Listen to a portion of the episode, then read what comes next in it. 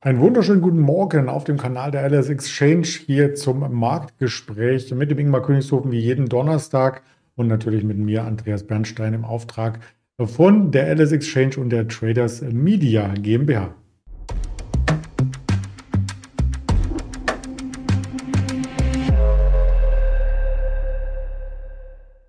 Wie schon angedeutet, heute wieder als Interview und auch natürlich versehen mit dem Risikohinweis, dass wir keine Handelsberatung, keine Anlageentscheidung für Sie vorwegnehmen oder treffen, sondern nur informieren möchten. Und da hole ich den Ingmar gleich mal dazu virtuell. Hallo Ingmar. Hi Andreas, grüß dich. Ja, wir sind im DAX äh, seit mittlerweile der fünften Woche in dem Muster ein Minustag und dann wieder mindestens ein Plustag. Nun hatten wir am Dienstag den Minustag, also gab es gestern den Plustag. Müsste heute wieder Minus folgen, oder? Wäre ganz schön. Also ich bin zumindest äh, ganz glücklich, dass die Volatilität jetzt wieder etwas zunimmt, zumindest leicht zunimmt. Äh, wir sehen jetzt schon seit längerer Zeit eine Seitwärtsrange von ungefähr 200 Punkten. Zwischen 15.700 und 15.900 Punkten ging es hin und her. Es gab kurzfristig den Ausbruchsversuch nach oben auf die 16.000 Punkte Marke. Da haben wir zumindest mal diese Zahl gesehen. Aber diese 16.000 Punkte Marke wurde dann eben auch direkt wieder abverkauft. Und die Volatilität scheint jetzt zumindest dann wieder etwas zuzunehmen. Also die Schwankung innerhalb des Tages wird stärker. Und das ist für mich als Daytrader vor allem natürlich äh, elementar wichtig. Äh, jetzt für die mittelfristigen Positionen wäre es natürlich ganz gut, wenn auch mal sich wieder ein Trend etablieren würde. Und eins muss natürlich immer wieder klar sein, im Markt sehen wir immer wieder Trendphasen und dann auch Konsolidierungsphasen. Da muss man teilweise dann auch einfach mal abwarten können. Ich hatte es, glaube ich, schon beim letzten Interview gesagt, dass man schon gemerkt hat, dass der ein oder andere Marktteilnehmer nervös wurde, dachte, er müsste jetzt irgendwas machen, einfach nur aufgrund der Tatsache, dass sich der Markt seit längerer Zeit nicht bewegt hat. Aber das gehört leider dazu. Wir müssen mit diesen Marktkonditionen leben und dann eben abwarten, bis sich das Umfeld wieder ändert. Und ja, wenn wir ja, hoffen können, dass der Markt jetzt wieder die Volatilität äh, erhöht wird, dann wäre das für mich natürlich ganz gut. Und ich gehe weiterhin davon aus, dass der Markt eher zur Unterseite neigen könnte, also wir eine schwächere Phase haben könnten. Die 15.650 bis 15.700 Punkte Marke ist natürlich ein Bollwerk an Unterstützungen. Da ist es in den letzten Tagen immer wieder nach oben abgeprallt. Es wäre wichtig, dass diese 15.650 Punkte Marke mal nach unten durchbrochen wird. Dann hätten wir zumindest charttechnisch wieder etwas ähm, Luft nach unten Richtung 15.500 zunächst. Das wäre das erste Kursziel und danach die 15.250 bis 15.200 Punkte zu nennen. Das ist eben die untere Begrenzung der Seitwärtsrange aus dem Februar. Also mal schauen, wie sich das Ganze weiterentwickelt. Aber auch aus saisonalen Gesichtspunkten wird es jetzt interessanter für die Shortseite ab Mitte des Jahres.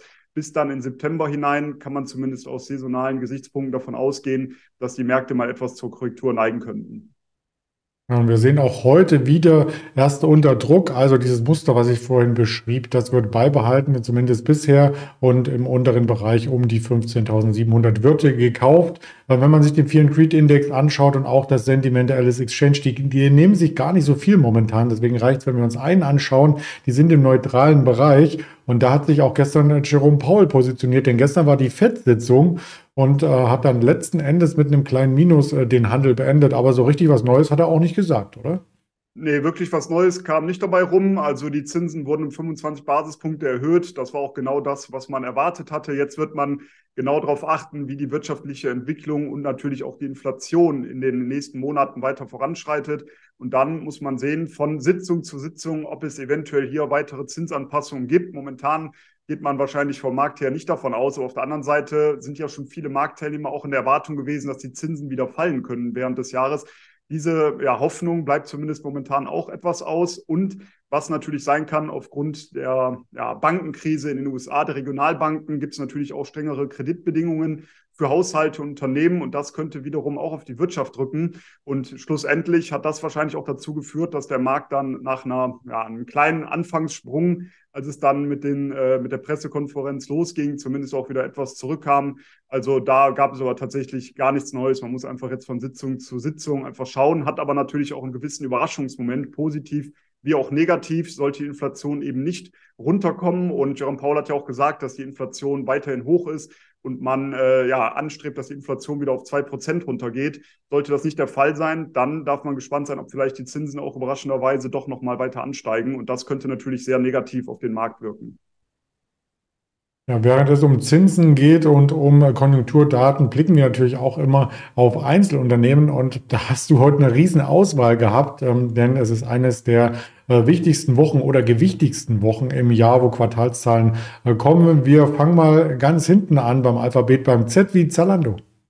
Genau, also du hast es gerade schon gesagt, es kommen aktuell sehr, sehr viele Zahlen, gerade heute Morgen wieder und auch gestern Abend. Also es ist Wahnsinn, wie viele Zahlen momentan eintrudeln. Da muss man schauen, bei welchen Aktien sich eventuell auch ein Blick lohnt, mal antizyklisch hier einzusteigen. Wie ja alle wahrscheinlich wissen, die hier zuschauen mittlerweile jeden Donnerstag, bin eher ein antizyklischer Trader und Investor. Also ich versuche eher Aktien zu suchen, die stärker gefallen sind für einen Einstieg oder aber auch, wenn sie stark gestiegen sind, dann mal ein ähm, Verkaufssignal ähm, entsprechend auszunutzen auf der Short-Seite bei Zalando, da gab es jetzt eben Zahlen und die Verluste, die konnten zumindest im ersten Jahresviertel deutlich verringert werden. Der, ähm, ja, der Verlust unterm Strich, der lag bei 38,5 Millionen Euro nach 61,3 Millionen Euro im Vorjahr. Also es konnte hier schon etwas verbessert werden. Allerdings muss man sagen, die Aktie ist jetzt deutlich zurückgekommen, ist heute dann 6 Prozent, über 6 Prozent nach den Zahlen gefallen. Ähm, ja, man muss es aber vielleicht auch ein bisschen anders sehen. Äh, in einem schwierigen Umfeld im Endeffekt äh, konnte, also wir haben die Inflation und wir haben ein wirtschaftlich schwieriges Umfeld,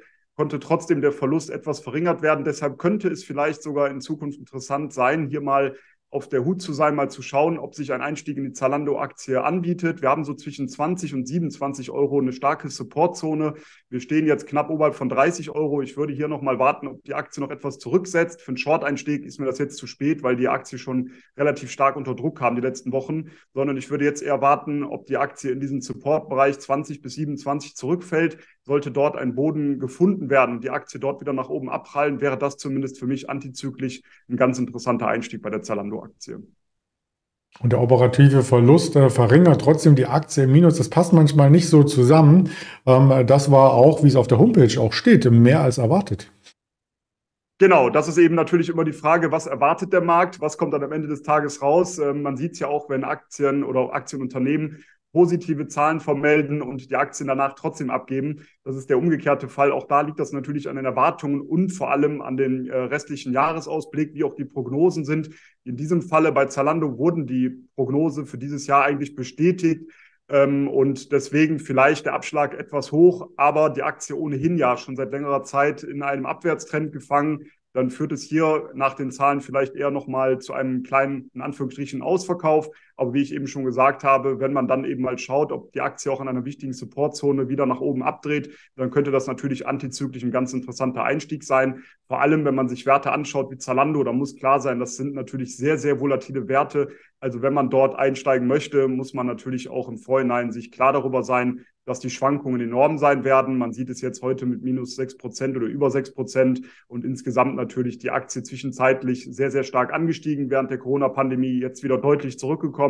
Und dementsprechend muss man einfach zunächst einmal warten, ob sich das Umfeld hier etwas beruhigt. Und dann könnte natürlich die Zalando-Aktie hm, mittelfristig bis langfristig davon profitieren, wenn auch wieder mehr Online-Handel stattfindet. Ganz interessant vielleicht noch, das sei noch dazu gesagt, dass die Nachfrage der Zalando-Kunden insgesamt relativ robust erscheint und die Kosten pro Bestellung, die sind äh, aufgrund von höheren Warenkörben dann auch noch gesunken. Und das sind eigentlich positive Zeichen, die natürlich dazu führen könnten, dass hier etwas Beruhigung stattfinden könnte in den nächsten Wochen.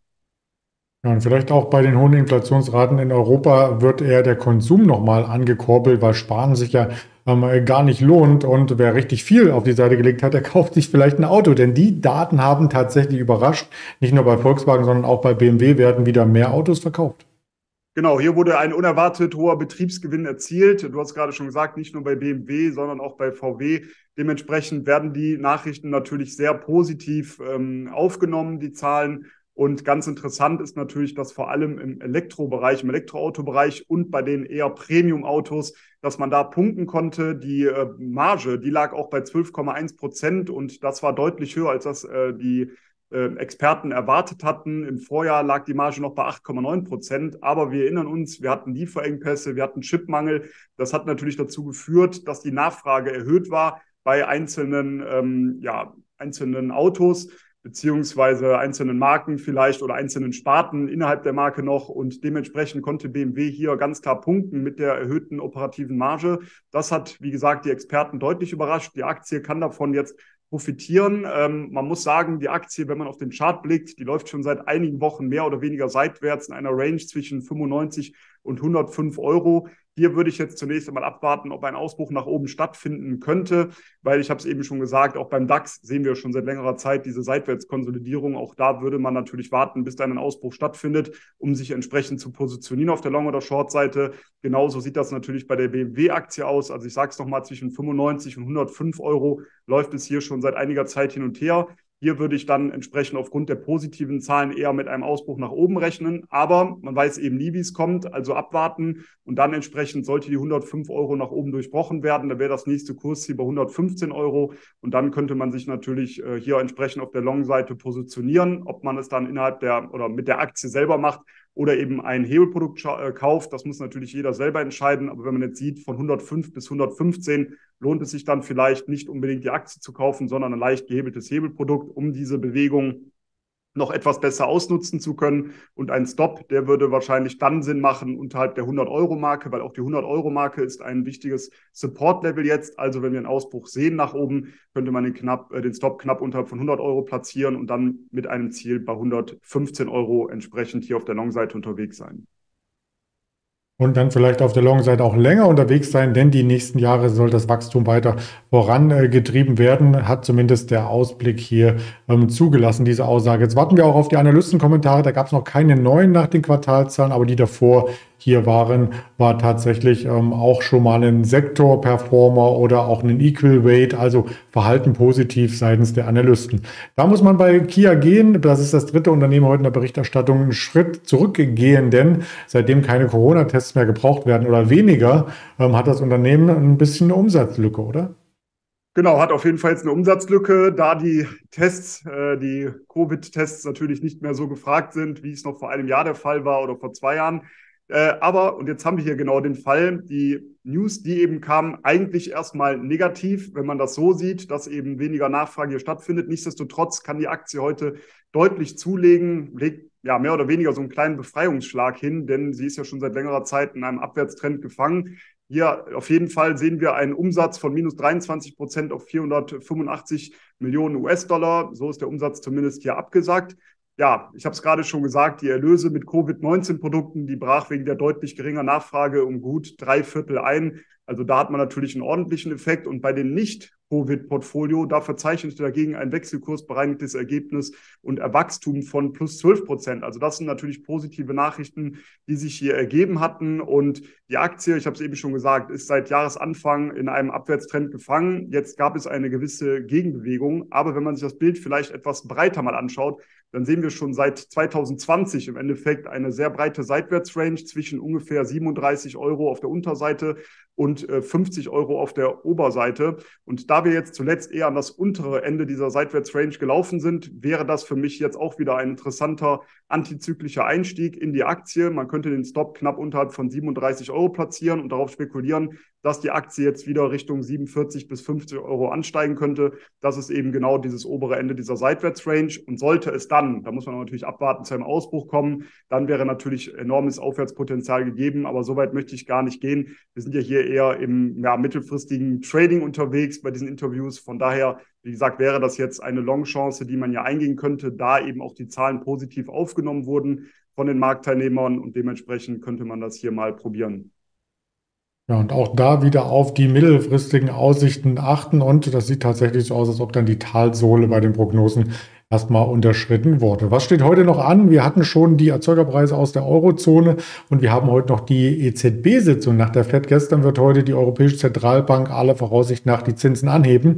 Wichtiger ist allerdings ähm, der Ausblick und äh, die Telefonkonferenz, äh, die ja so ein bisschen Pressekonferenz, Telefonkonferenz parallel läuft, denn die letzten Male habe ich immer gesehen, wurden auch Reporter zugeschaltet. Du vielleicht auch eine Frage hast, oder? da werde ich leider nicht eingeladen, wäre natürlich mal ganz interessant, da auch mal mal dabei zu sein, ja.